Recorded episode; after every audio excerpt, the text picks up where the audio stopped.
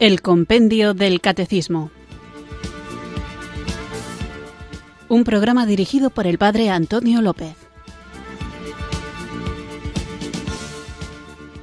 Muy buenas tardes, queridos oyentes de Radio María. Recibido un cariñoso saludo desde Irurzun, en Navarra, quienes sintonizáis una tarde más esta emisora que cambia vidas, esta Radio de la Virgen, Radio María, para escuchar el programa El Compendio del Catecismo, nuestro espacio diario de formación católica en el que vamos conociendo el contenido de nuestra fe, no solo la fe que profesamos con los labios, no solo el credo, sino también la fe que vivimos, la fe que celebramos, la fe que oramos, es decir, todo aquello que debemos compartir con quienes nos rodean, todo aquello que fieles al mandato de Jesucristo tenemos que hacer que todo el mundo, al menos quienes están a nuestro alcance, dando testimonio y hablando de ello, y quienes están fuera de nuestro alcance físico, rezando por ellos,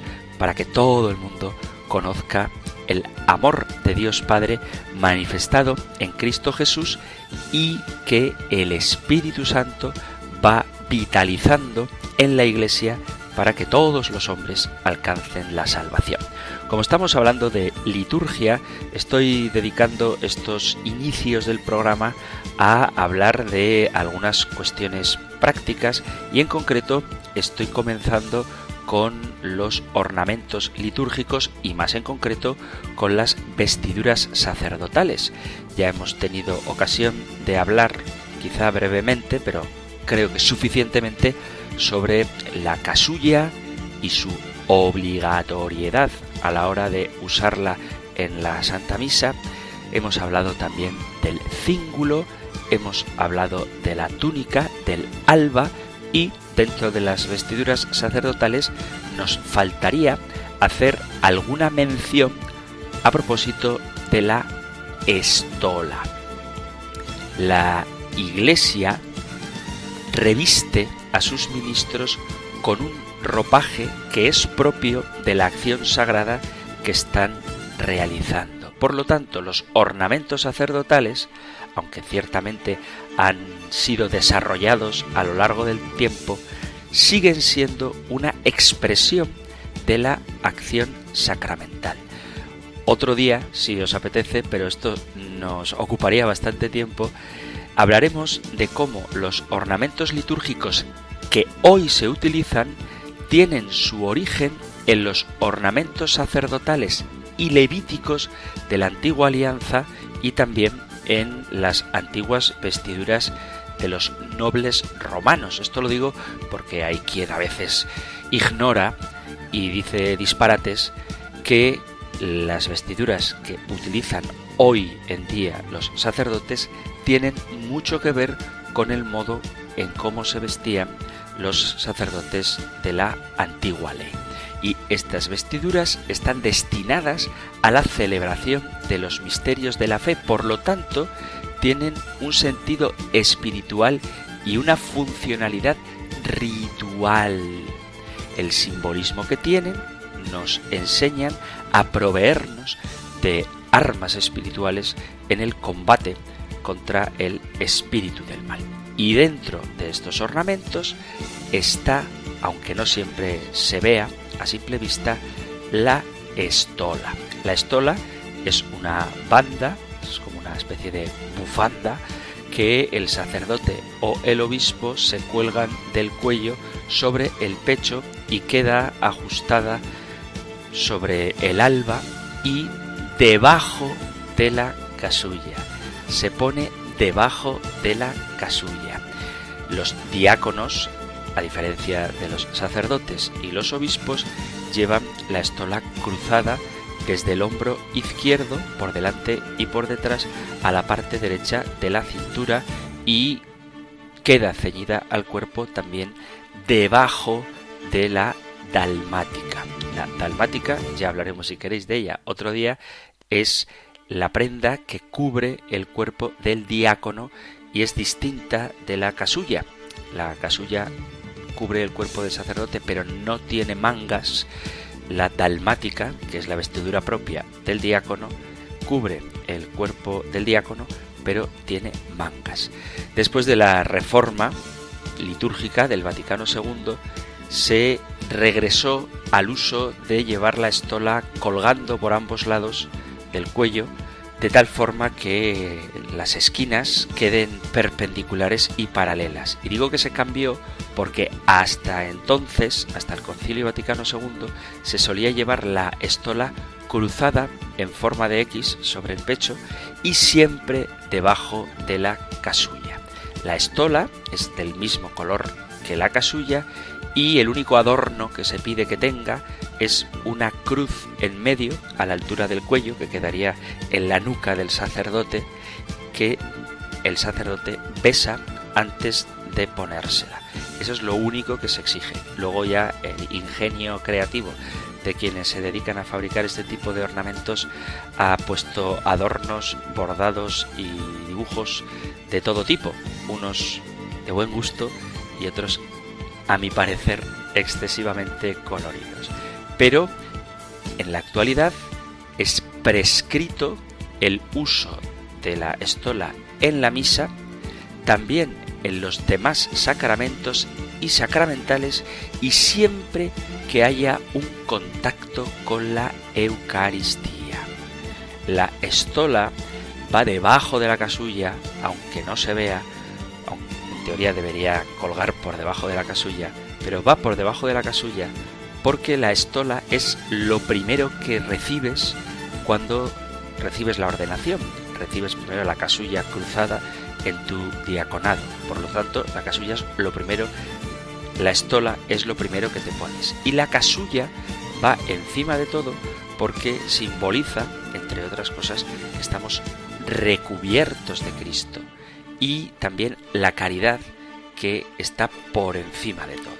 La caridad es lo que más debe resaltar de la vida del sacerdote, la presencia de Cristo es lo que más debe distinguirse en él sobre otra cosa y por eso lo que ha de verse a simple vista es la casulla y por debajo, ya que es lo primero que recibimos en nuestra ordenación, la estola, que entre otras cosas puede significar ese yugo suave y llevadero que Cristo pone sobre nosotros para que como Él seamos mansos y humildes de corazón. El uso de la estola simboliza la excelencia de la dignidad sacerdotal, en la antigüedad se utilizaba por personas con una cierta dignidad y por lo tanto simboliza la dignidad del hombre antes del pecado original, significa también la inocencia que es necesaria para el cumplimiento del servicio sacerdotal y el vestido de gloria con el que será revestido el siervo bueno y fiel cuando reciba la recompensa de sus méritos. Evoca ese traje de fiesta que el Padre le puso al Hijo pródigo cuando volvió a casa. Solo Dios puede darnos este traje y hacernos dignos de estar sentados a su mesa. Simboliza también, como decía, el yugo dulce del Señor, las alegres obligaciones sacerdotales, simboliza también a las ovejas que el buen pastor lleva sobre sus hombros, podría simbolizar también las sogas con que nuestro Señor Jesucristo fue arrastrado en el Calvario. Y en el caso del diácono, la estola simboliza el sacrificio y la generosidad en el servicio de la comunidad cristiana. Todo lo que la Iglesia hace tiene un hondo significado y también, por supuesto, la estola. Vamos a comenzar ya nuestro programa propiamente dicho y lo hacemos, como siempre, conscientes de cuánto necesitamos al Espíritu Santo en nuestras vidas, por eso lo invocamos con fe.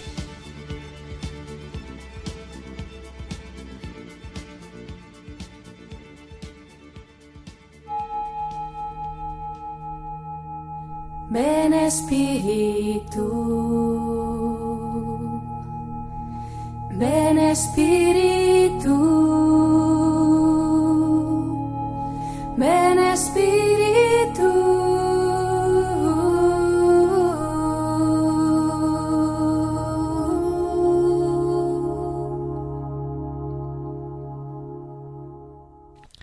Una vez más, quiero llegar ante ti, Espíritu Santo. Aquí estoy, pequeño pero importante, porque tú me amas. Débil pero firme en la esperanza. Preocupado por el sufrimiento de muchos hermanos, pero ofreciéndome para acompañarlos en su camino. Inmerso en un mundo competitivo, pero dispuesto a la comunión y al perdón. Conmocionado por la pérdida de valores, pero anunciando un mensaje que cambia los corazones. Aquí estoy invocándote, Espíritu Santo. Sopla para que se desplieguen las velas de mi barca y me atreva a remar mar adentro. Ven, Espíritu Santo. Amén. Ven Espíritu, ven Espíritu, ven Espíritu.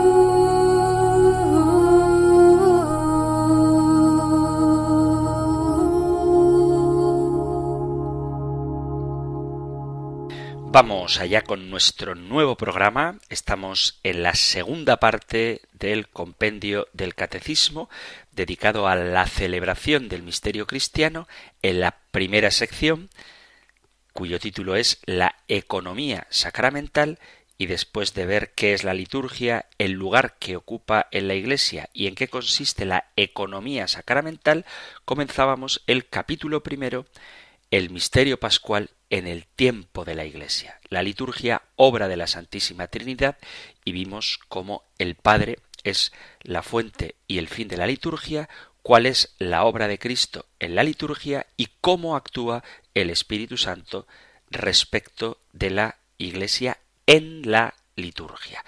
Hoy comenzamos otra sección que se titula El misterio pascual en los sacramentos de la Iglesia. Lo que vamos a tratar hoy lo encontráis en el Catecismo Mayor en los puntos del 1113 al 1131. Nosotros escuchamos ahora la pregunta 224 del compendio del Catecismo. Número 224. ¿Qué son los sacramentos y cuántos hay? Los sacramentos son signos sensibles y eficaces de la gracia, instituidos por Cristo y confiados a la Iglesia, a través de los cuales se nos otorga la vida eterna. Son siete. Bautismo, confirmación, Eucaristía, penitencia, unción de los enfermos, orden y matrimonio.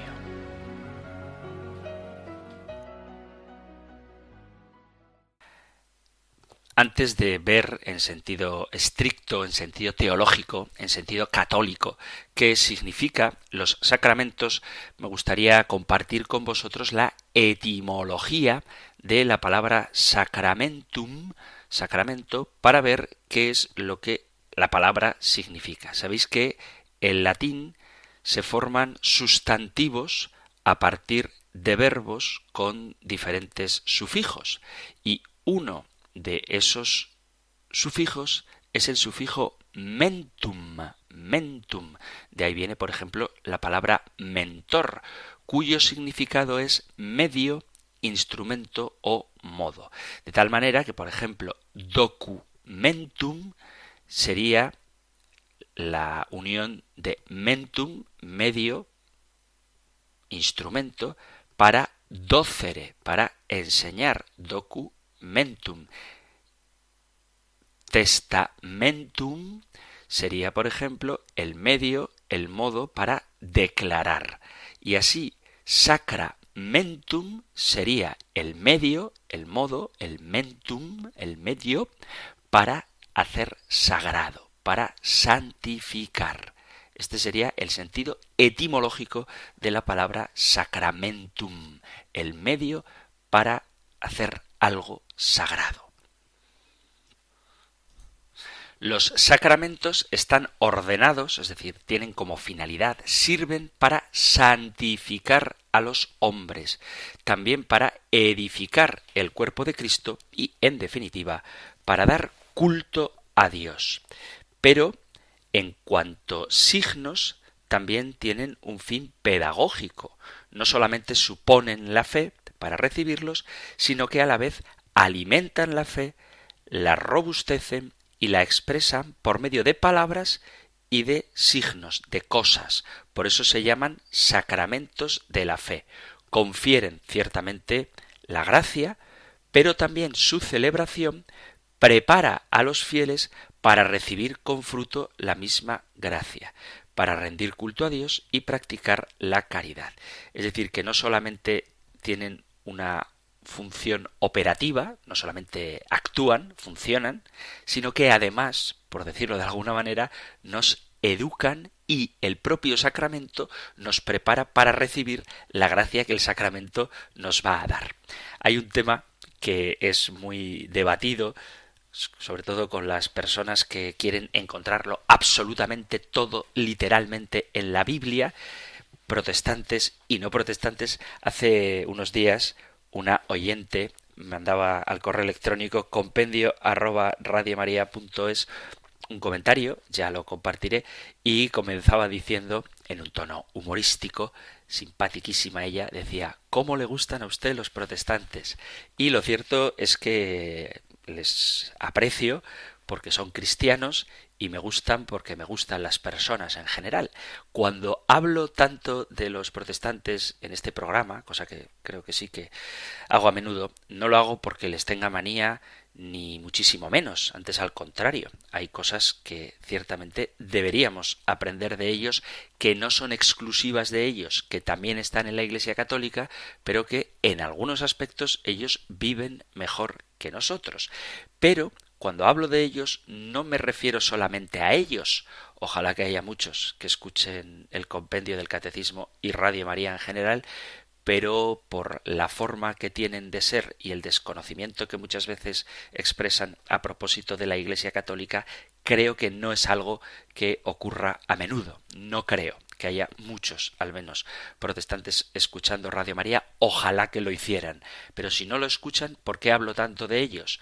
si creo que no la escuchan, ¿por qué hablo tanto de ellos? Porque muchas de sus ideas se han colado dentro de la Iglesia católica. Y es bueno que sepamos distinguir en honor a la verdad y para poder tener un diálogo fructífero tanto con ellos como con otras personas que no comparten nuestra fe, cuáles son las doctrinas estrictamente católicas y cuáles no lo son y para que sepamos qué cosas enseña el magisterio de la Iglesia fundada por Cristo y qué cosas enseñan los pastores o los doctores de otras confesiones cristianas, me parece importante puntualizarlo. Bien, a lo que voy. Hay grupos protestantes y a veces grupos católicos que quieren encontrarlo todo explícitamente en la Sagrada Escritura y si buscamos en la Biblia la palabra sacramento, la palabra sacramento no la vamos a encontrar, o por lo menos no en el sentido este que nosotros le damos. Pero que no esté la palabra sacramento en la palabra de Dios, en la Biblia, no quiere decir que los sacramentos no tengan fundamento bíblico. De hecho, todos ellos, lo veremos muy pronto, fueron instituidos por nuestro Señor Jesucristo. La palabra sacramento, como ya he dicho, tiene su origen del latín y los cristianos usaron esta palabra desde los primeros años para significar lo que se refería a los signos litúrgicos, a las celebraciones de la Iglesia y a los hechos sagrados, a lo sacro es decir, a los actos de culto. Pero con el correr del tiempo, esta palabra se dejó exclusivamente para referirse a los signos sagrados instituidos por Jesucristo. No fue sino hasta el siglo XII en que se fijó el número de sacramentos en siete. Los sacramentos tal y como hoy los presenta la Iglesia, son actos salvadores de Cristo que la Iglesia comunica al hombre mediante signos sensibles. Vuelvo a repetir la definición, son actos salvadores, es decir, que los sacramentos nos salvan.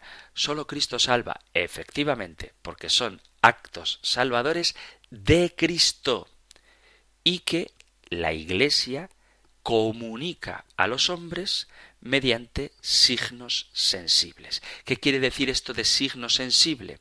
Pues un signo sensible es algo que se puede acceder a él por los sentidos. Vista, gusto, tacto, olfato y oído. Son signos sensibles.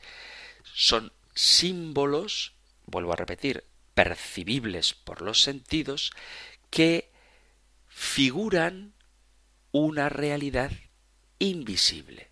Son cosas que podemos ver, oler, tocar, saborear, cosas que podemos oír, que encierran en sí mismas una realidad invisible, es decir, realidades sobrenaturales que no podemos ver, ni oler, ni oír, ni tocar, ni ver.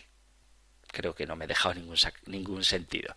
El valor del símbolo no está tanto en lo que él es por sí mismo, sino en lo que indica, en lo que representa. Recuerdo que escuché hace no mucho la anécdota de un sacerdote que contaba cómo una vez le llevaron a bautizar a un niño y debía de ser un niño ya un poquito crecido y el sacerdote le echó el agua sobre la cabeza y los padres dijeron échele más agua, échele más agua porque es un niño muy revoltoso. Y entonces el sacerdote lo explicaba con mucha gracia, pero venía a decir que no importa la cantidad de agua que te echen encima, el signo es el agua, pero lo que obra la acción salvífica de Cristo no es el agua.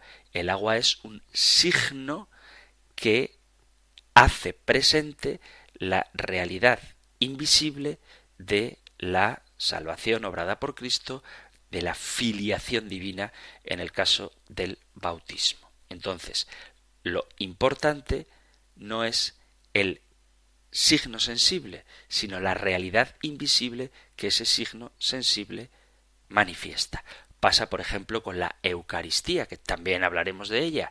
No importa que comas un trozo enorme de pan consagrado del cuerpo de Cristo o una pequeña partícula. Imagínate que a veces pasa, no mucho, pero a veces pasa que en la fila para la comunión, mientras el sacerdote está repartiendo el cuerpo de Cristo, mira a lo lejos y se da cuenta de que no van a llegar las formas para todos los que se acercan a comulgar. Entonces empieza a partirlas para que de una se puedan hacer dos y todo el mundo reciba el cuerpo del Señor.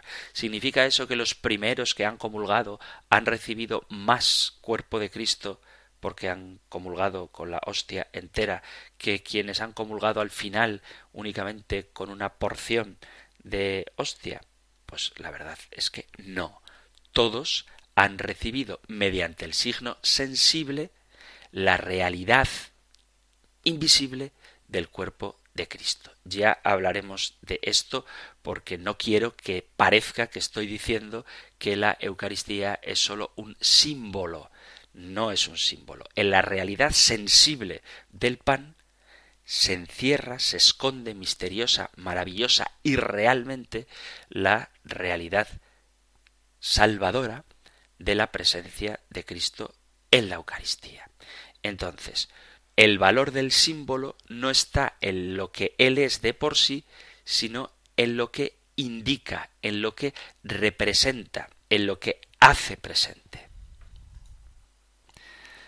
Además, los sacramentos no son simplemente ceremonias, están, como decía, ordenados a la santificación de los hombres, a la edificación del cuerpo de Cristo y a dar culto a Dios. Los sacramentos no sólo suponen la fe, sino que la fortalecen, la alimentan y la expresan con palabras y acciones. Cuando digo que los sacramentos no son simples ceremonias, quiero decir que nos dan verdaderamente la gracia o aumentan la gracia divina.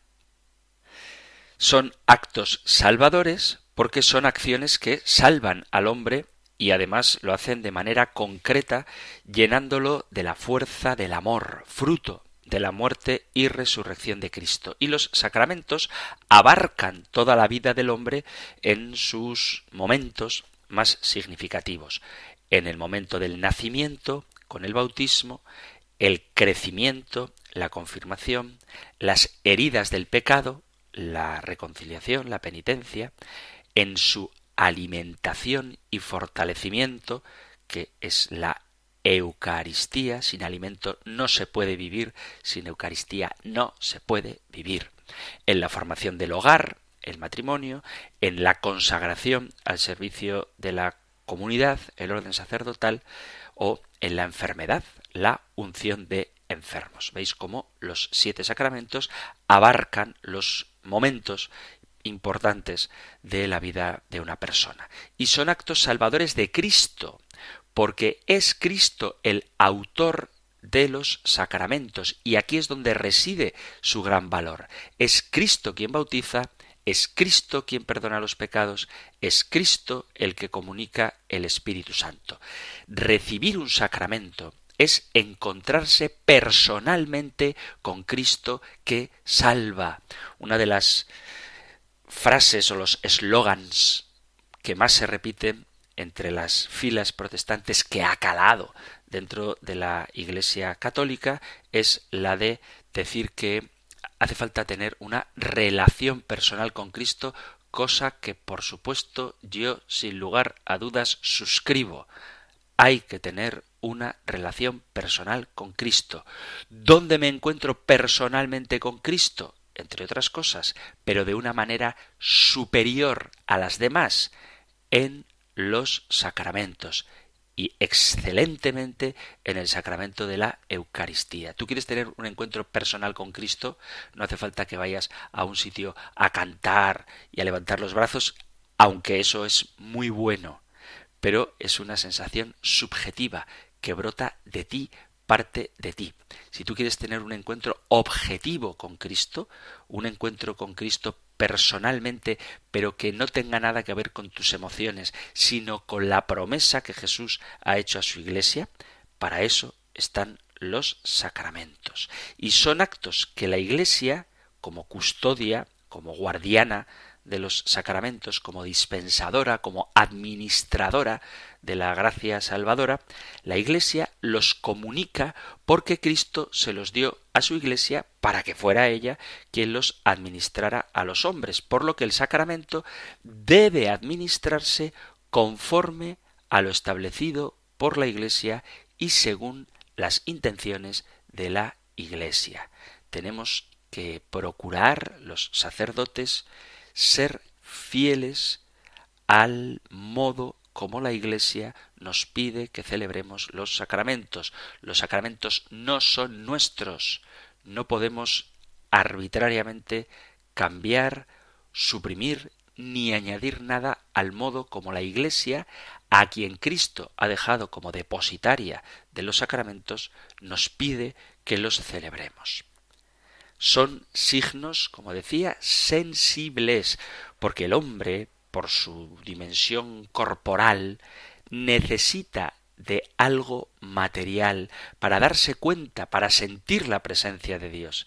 Dice San Pablo en la carta a los romanos, en el capítulo primero, versículo 20, dice, si bien no se puede ver a Dios, podemos, sin embargo, desde que Él hizo el mundo, contemplarlo a través de sus obras y entender por ellas que Él es eterno, poderoso y que es Dios. Este argumento que se suele usar adecuadamente para decir que se puede demostrar la existencia de Dios simplemente contemplando las obras de la creación, vale también para argumentar la facilidad o la ayuda que las realidades materiales nos ofrecen para ver de alguna manera la presencia de Dios en los sacramentos. Si bien no se puede ver a Dios, podemos, viendo las realidades del mundo, contemplarlo a través de sus obras y entender que es eterno, poderoso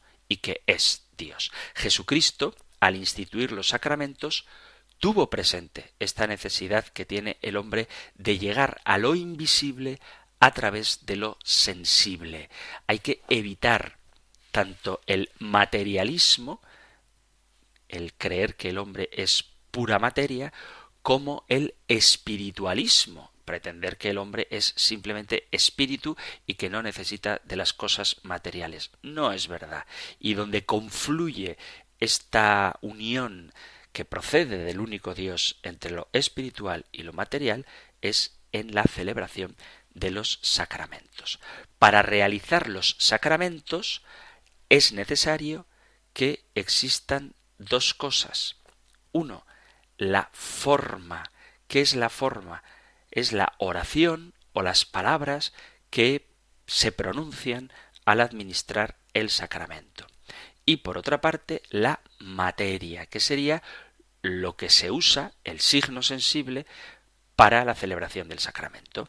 El agua, en el caso del bautismo, el pan y el vino para la Eucaristía, el aceite para la confirmación, también para el bautismo, para el orden sacerdotal, la imposición de las manos para la consagración, la Eucaristía, para el perdón de los pecados en el sacramento de la penitencia, para el orden sacerdotal, la confesión de la culpa para recibir el sacramento de la penitencia, es decir, que hace falta, por un lado, lo material, lo que se usa, el objeto, el signo, el gesto, y también la forma, la oración, las palabras que son sensibles porque se perciben por el oído, pero son también espirituales porque se dirigen a Dios.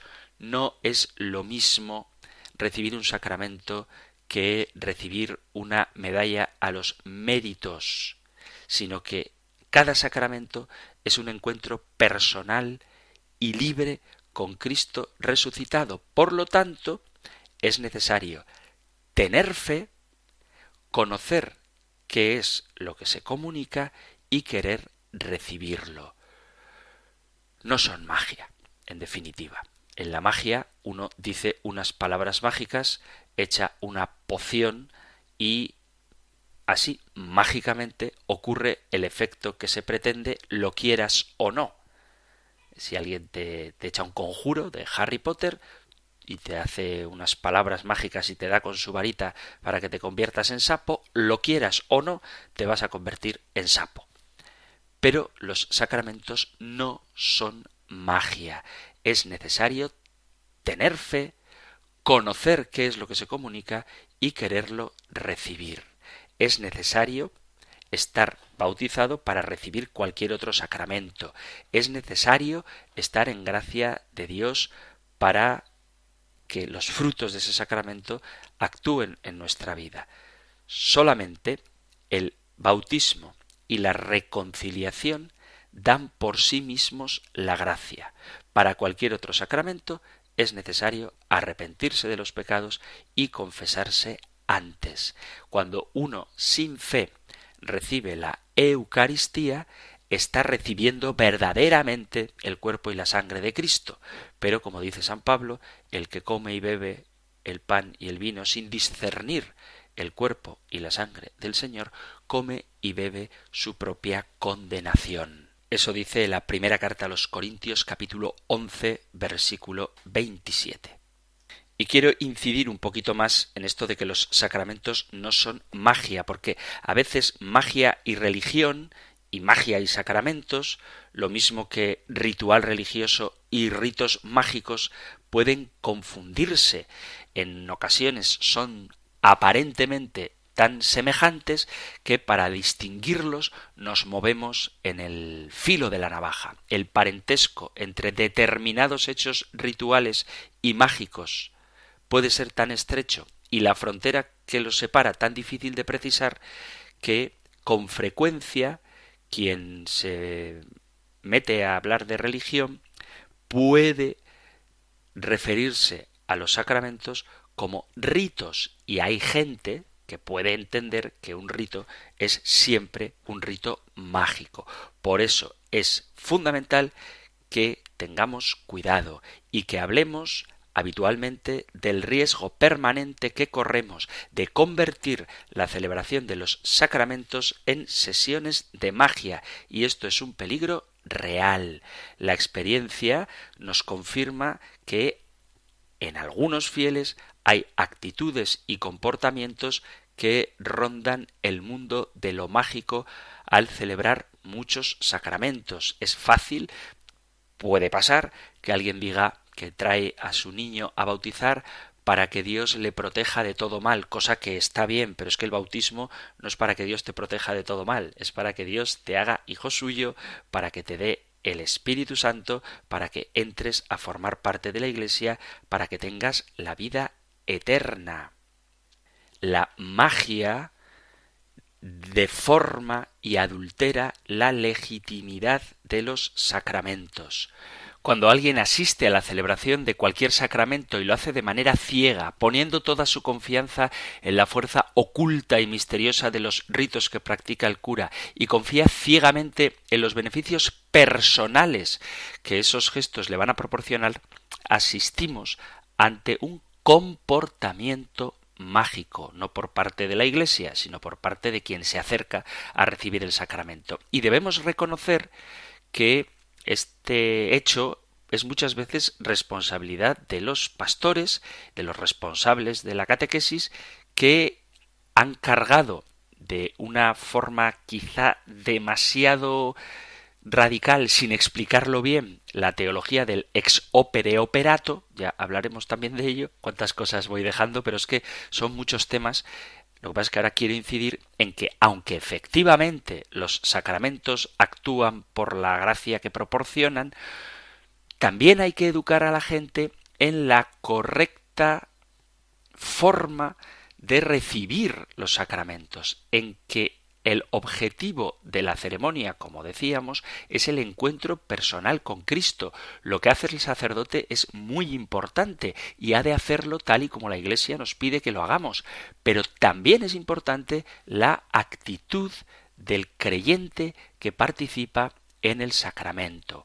Cualquier atisbo de magia es una deformación en la práctica de los sacramentos, porque a pesar de todo, Sacramentos y magia son cosas muy distintas.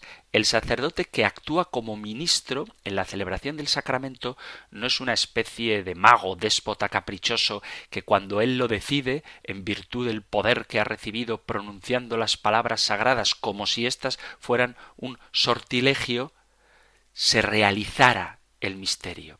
Más bien el sacerdote ora con la autoridad recibida de Cristo, en la persona de Cristo, con las manos levantadas al cielo, rogando a Dios para que intervenga y actúe.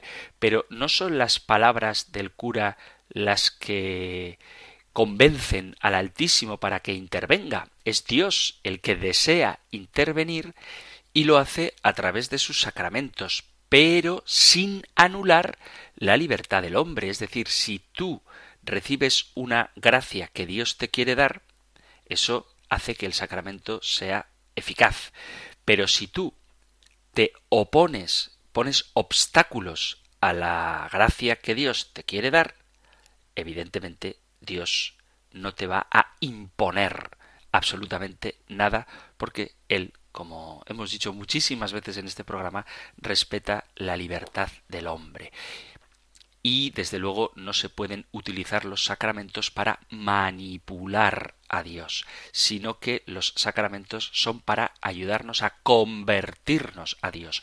La diferencia, la gran diferencia entre la magia y la religión es que mientras que la magia utiliza los ritos para someter a Dios a nuestra voluntad, en los ritos religiosos y de manera especial en los sacramentos, somos nosotros quienes a través del ritual nos sometemos a la voluntad de Dios que quiere, es su voluntad, darnos su gracia y hacer que alcancemos la salvación. Y esta es la clave para ver la gran diferencia entre sacramento y magia.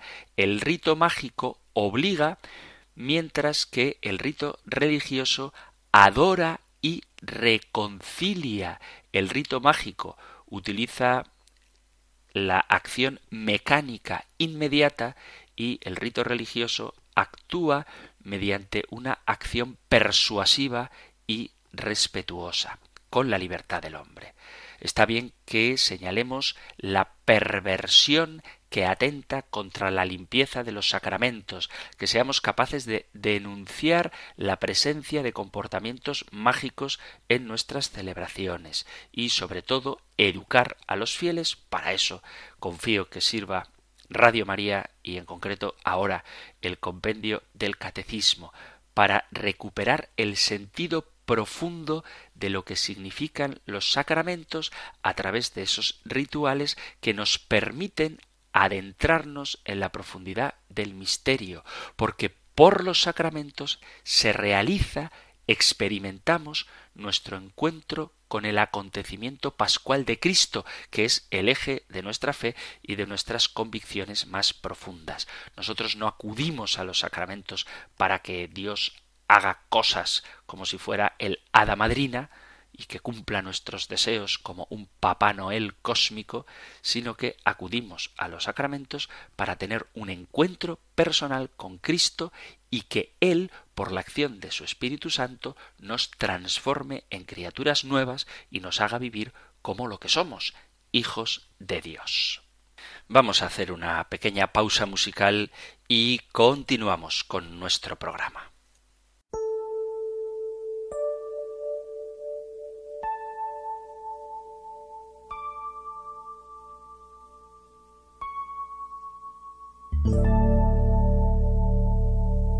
Señor, después de haberte alabado, queremos entrar a tu lugar santísimo. Queremos contemplar tu rostro, Señor, habitar en tu presencia. Purifícanos, Señor, límpianos, renuévanos.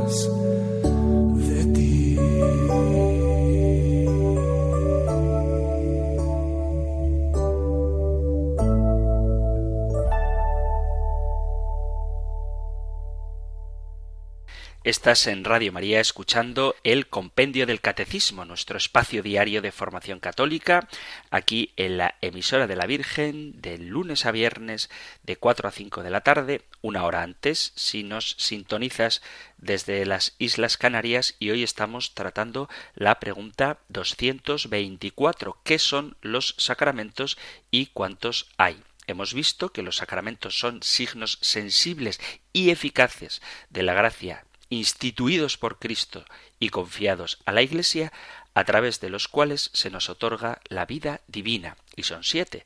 Bautismo, confirmación, Eucaristía, penitencia, unción de los enfermos, orden y matrimonio. Además de ver qué son los sacramentos, estaba incidiendo en una idea que me parece muy importante, y es que los sacramentos no son magia. A pesar del ex opere operato. Hay que saber entender bien esto. El ex opere operato se traduciría al castellano como del trabajo que se realiza y se refiere a la manera en que la gracia, la gracia de Dios, es conferida válidamente por la administración de los sacramentos. ¿Qué significa esto? Significa que los sacramentos Cristo actúa siempre por medio de la Iglesia, que los sacramentos no son magia, son, eso sí, el poder activo de Jesucristo y del Espíritu Santo que obra en la Iglesia. La gracia es conferida en los sacramentos por lo que se perciben frutos y beneficios cuando tú recibes un sacramento.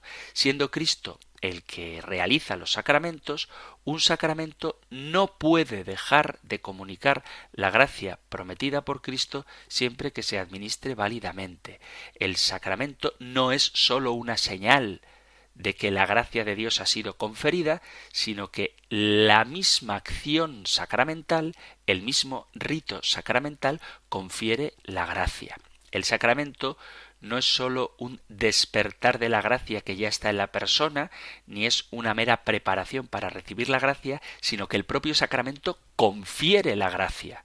La comunicación de la gracia no depende ni de la santidad ni de los méritos del ministro, del sacerdote que los administra.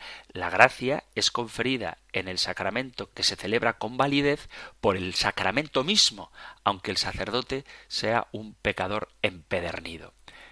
Dicho esto, quien recibe el sacramento recibe las gracias del propio sacramento mientras no ponga obstáculo a ellas. Y cuanto más dispuesto esté alguien, más frutos producirá las gracias del sacramento. Los ritos de la celebración de los sacramentos hay que acatarlos, hay que cumplirlos tal y como la Iglesia existe.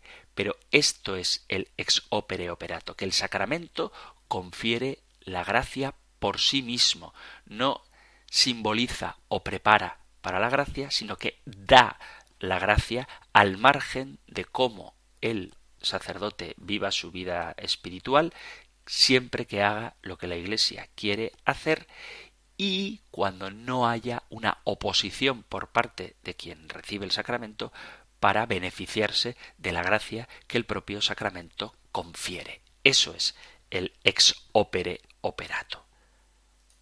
Y aquí habría que poner un poquito el foco de atención en la necesidad de la fe para recibir los sacramentos. Es absurdo impartir sacramentos sin fe.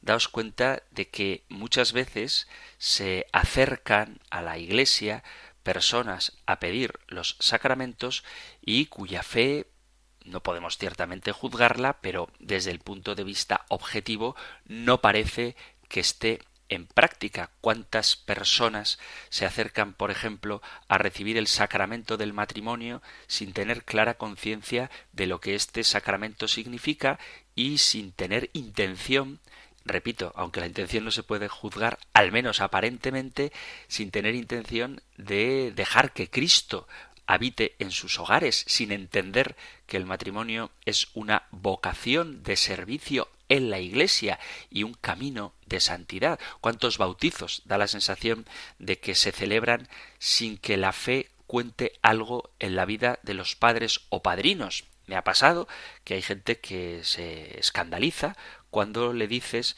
que el padrino del bautismo del niño tiene que ser alguien que esté al menos confirmado.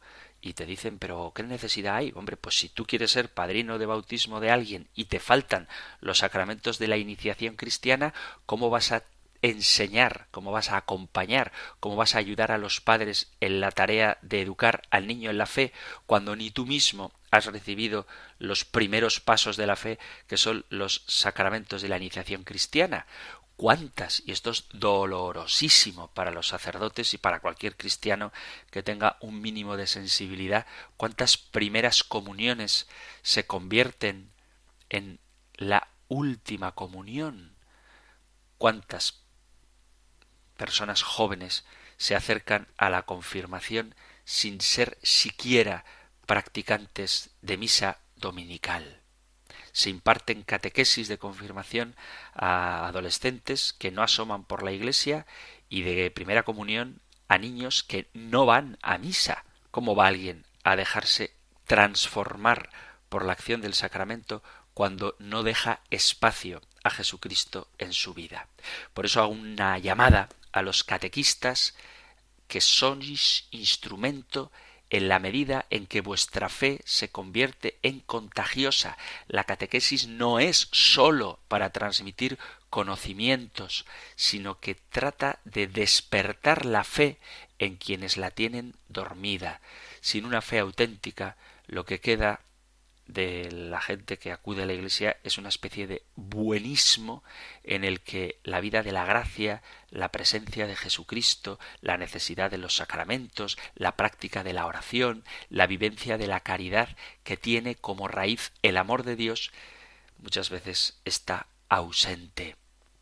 Tenemos que implementar una auténtica nueva evangelización auténtica, real, para que quienes se acercan a la Iglesia, sea por la razón que sea, tengan un encuentro con el Señor. Bodas, bautizos, comuniones, confirmaciones, funerales, traen a nosotros a personas que de otra manera no se acercarían a la Iglesia. Y es ahí donde tenemos que hacer un esfuerzo evangelizador.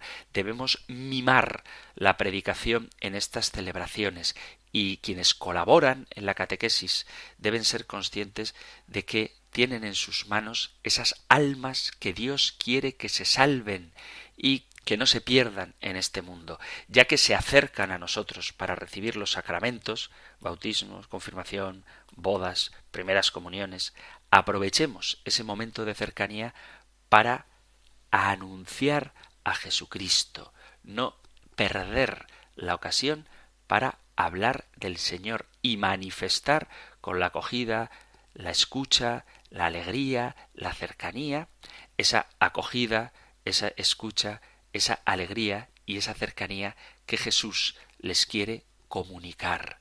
Es un drama que la gente se acerque a pedir sacramentos aparentemente, vuelvo a insistir, no podemos juzgar el nivel de fe, pero sí de práctica, podemos afirmar que la gente se acerca a pedir sacramentos sin practicar su fe.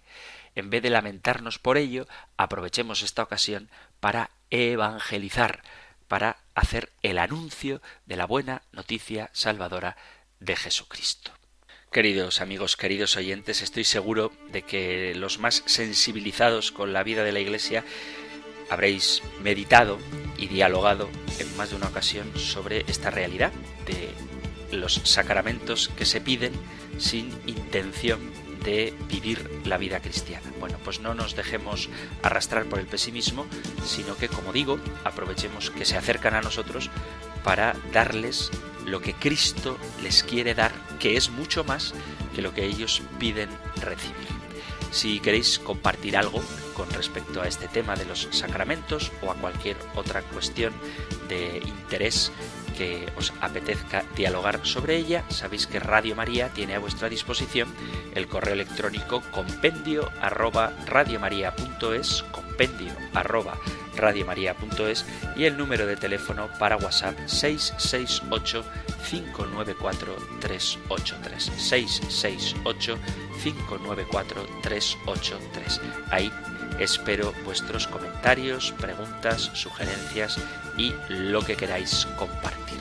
Terminamos nuestro programa como cada día invocando la bendición del Señor, recuperándola de la Sagrada Escritura del capítulo sexto del libro de los números. El Señor te bendiga y te guarde, el Señor ilumine su rostro sobre ti y te conceda su favor, el Señor te muestre su rostro y te conceda la paz. Muchísimas gracias por estar ahí, gracias por escuchar el compendio del catecismo y si queréis volveremos a encontrarnos en un próximo programa. Un fuerte abrazo.